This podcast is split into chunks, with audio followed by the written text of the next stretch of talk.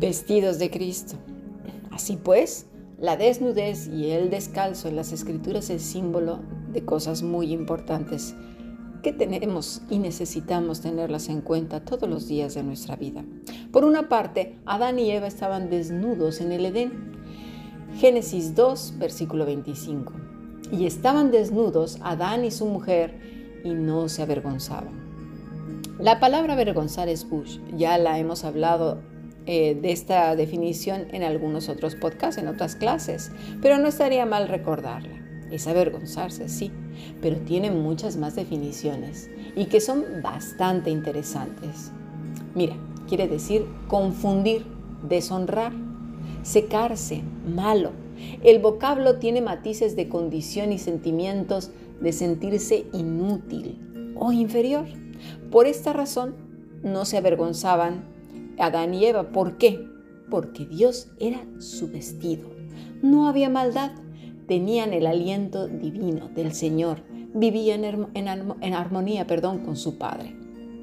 No así nuestro amado Salvador, ahí, en la cruz del Calvario, en quien recayó todo el pecado, nuestro pecado y todo el pecado desde Adán y Eva hasta nuestras fechas nuestra vergüenza, nuestras sequedades y maldades.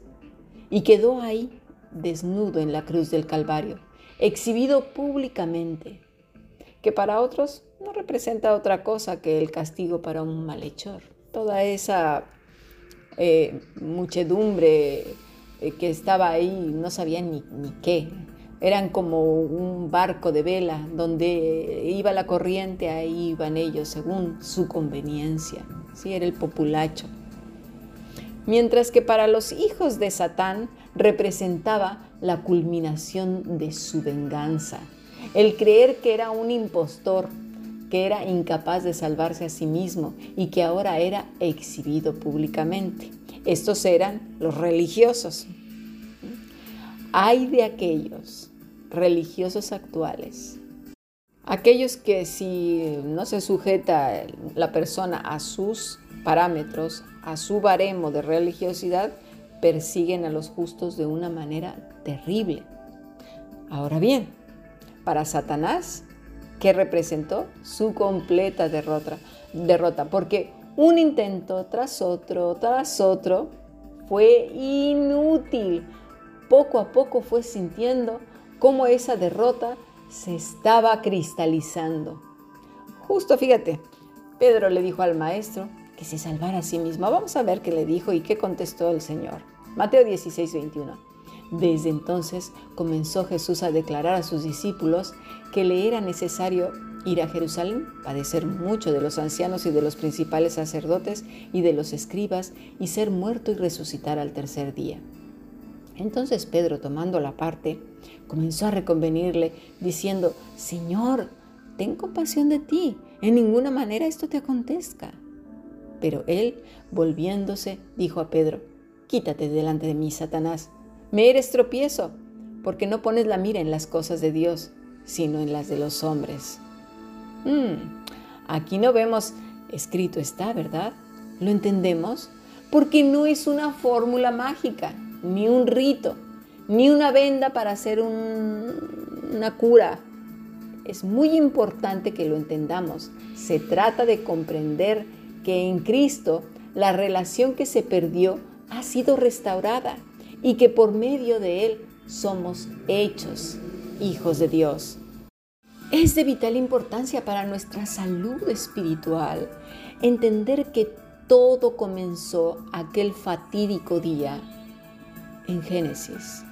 Pero no solamente comenzó una relación maravillosa, llena de plenitud entre el Padre y sus hijos, sino también comenzó un plan de redención para aquellos hijos que habían eh, pecado en contra de Dios, que habían sido hechos malditos a causa de haberle creído a Satanás.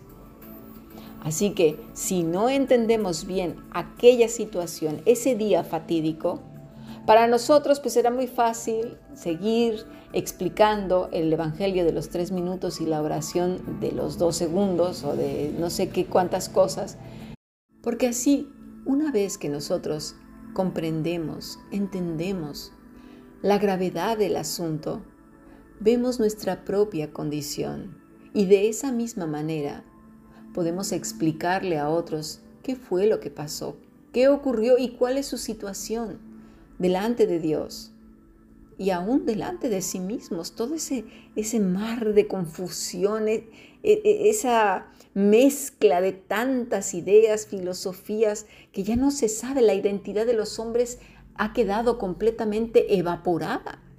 Cada día, cada día el hombre menos sabe quién es ni a dónde va. Así que esto no debe de ser en los hijos de Dios. Por eso estamos estudiando el génesis de nuestra redención. Así que volvamos a los vestidos. Adán y Eva se cosieron sus vestidos con unas simples hojas de parra. Al salir del huerto del Edén, porque Dios los expulsó, obviamente, tomaron su propio camino. Y eso representa el calzado. El calzado es muy importante Parece que no, pero sí que lo es en la escritura, porque el calzado representa el camino del hombre, así como la ropa es la justicia propia, personal. Esa ropa que se diseñaron ellos no fue la ropa que Dios les dio, que fue un símbolo de Cristo, aquellas pieles. El calzado es el camino propio. Los sacerdotes en el templo ¿Sabías una cosa? No llevaban calzado. De hecho, tenían que lavarse las manos y los pies. ¿Por qué? Porque el templo se suponía, era una representación. ¿eh? No quiere decir que ahora nos vamos a meter a, los edificios, que ahora se les llama eso, pues templos, eh, sin zapatos. Recordemos que nosotros somos el templo del Espíritu Santo, el templo de Dios. El vestido tenía un símbolo que apunta a Cristo, que es la reconciliación con el Señor a través de su sacrificio. Mira, por ejemplo, a Moisés le dijo Dios en el encuentro en el desierto, en la zarza ardiente, que se quitara el calzado. Esto ya lo vimos en un estudio. Es decir, que delante de Dios ni vestido ni calzado. ¿eh? Es decir, nuestro propio camino y nuestras propias justicias sino el suyo, como el Edén. Nuestro vestido ahora es Cristo. Vamos a ver algunos ejemplos muy bonitos acerca de esto. Deuteronomio 29:4. Pero hasta hoy Jehová no nos ha dado corazón para entender, ni ojos para ver, ni oídos para oír. Y yo os he traído 40 años en el desierto. Vuestros vestidos, mira, no se han envejecido sobre vosotros, ni vuestro calzado sea envejecido sobre vuestro pie. A esto se refiere. No que les había dado unas ropas mágicas para que nunca se desgastaran. No, está hablando de una manera simbólica. El camino del Señor es Cristo, necesitamos entenderlo. Si no comprendemos las escrituras, nuestra mente loca, insensata, nerviosa, histérica, pecadora y religiosa andará con sus miserables trapos de injusticia y nuestro calzado será el calzado de inmundicia, de terror, de espanto, de ira, de amargura.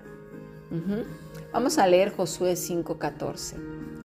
No, mas como príncipe del ejército de Jehová he venido ahora. Entonces Josué, postrándose sobre su rostro en tierra, le adoró y le dijo, ¿Qué dice mi señor a su siervo? Y el príncipe del ejército de Jehová respondió a Josué, Quita el calzado de tus pies, porque el lugar donde estás santo es. Y Josué lo hizo así.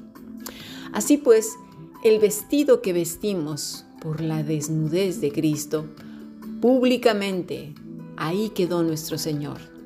Nuestras iniquidades fueron vistas y menospreciado de los hombres y separado de Dios para que fuéramos vestidos de justicia. ¿Lo entendemos? Es muy importante. Todo lo que se vio en esa cruz era un símbolo. Un símbolo y que además fue la victoria en todas las cosas. Cristo quedó la vergüenza nuestra sobre Él, nuestras sequedades, maldades, iniquidades, nuestra podredumbre quedó sobre Él y quedó exhibida ahí. Sus pies desnudos. ¿Para qué? Para que anduviéramos en la verdad y en el camino, que es nuestro Salvador. Nuestros pies quedaron calzados con el Evangelio, mientras que los de Él quedaron clavados en la cruz del Calvario. ¿Hasta cuándo vamos a quemar esos harapos inmundos? ¿Hasta cuándo nos vamos a aferrar a nuestras propias justificaciones? Es que Señor, es que no sé qué, es que aquello así como dijo aquel hombre. ¿eh? Te seguiré, que no sé qué, sí. Bueno, déjame ir a enterrar a mis muertos. Siempre poniendo excusas y excusas. Malamente se ha utilizado todos estos versículos para el servicio dentro de un edificio llamado malamente iglesia. Pero no es así, es la vida misma, nuestra vida. es decir, desde que amaneces hasta que anochece, debe de servir para la gloria de Dios. En todo lo que vimos ahora, pensamientos, tuétanos, imaginación, corazón, intenciones, el camino para donde vas, todo es todo nuestro ser. Porque mira, al final de cuentas, aquel que sirve de manera nerviosa y desaforada ahí en la iglesia y venga, va todo el día abandonando a su familia, a su marido, los hijos ya están hasta el copete de que el señor o la señora, el padre de familia, la madre, no sé, todo el día está ahí, tiene la casa hecho un asco, mal humor cuando llega. ¿Por qué no hiciste esto? Es que de verdad yo tengo que estar en el ministerio, ¿verdad? Y todo ahí abandonado. ¿Qué es eso? Esos son los vestidos inmundos, esos vestidos de justicia personal. Por favor, creyendo que así pagamos o compensamos. ¿Hasta cuándo renunciaremos a nuestros propios caminos, nuestras tontas y vanas excusas que nos conducirán, ¿sabes a dónde? Al infierno, dice el Señor, que seremos como un pámpano que cae al suelo y que luego se echa, será echado al fuego. Ya hemos repetido hasta el cansancio. Juan 15. Porque separados de mí no van a poder hacer eh, nada. Él es el único que nos puede vestir y calzar, porque separados de Él no vamos a poder lograr nada. Todo lo demás son trapos de inmundicia, calzado que se pudre a los tres primeros pasos, porque el calzado ese son los caminos, los caminos personales. Isaías 53, 6 dice, todos nosotros nos descarriamos como ovejas, cada cual se apartó por su camino, mas Jehová cargó en él el pecado de todos nosotros. Angustiado él, afligido, no abrió su boca, como cordero fue llevado al matadero, y como oveja delante de sus trasquiladores, enmudeció y no abrió su boca. ¿Te fijas? No utilizó eso que luego muchos cristianos se ponen ahí, venga, venga, hay versículos y bibliazos y Satanás, que no sé qué, qué caso tenía que dijera el Señor. Su silencio fue aplastante, devastador para el enemigo. Su sacrificio fue la culminación del aplastamiento de la cabeza. ¿Sabes por qué? Porque el demonio ya no sería más cabeza de aquellos hombres y mujeres arrepentidos, de aquellos que corren a Cristo completamente desnudos y descalzados. ¿Sabes para qué? Para ser vestidos del santo, santo, santo Rey de Gloria, el alfa y el omega, el principio y el fin. Su silencio fue ensordecedor para las tinieblas y para el Padre fue olor grato, perfume bendito y agradable. Y todo aquel que se despoja de sí mismo, es decir, de todos sus vestidos y de todo su calzado, y se viste de Cristo, perfume grato, agradable al Señor. Por eso dije en un principio, necesitamos, lo digo para mí, ¿eh?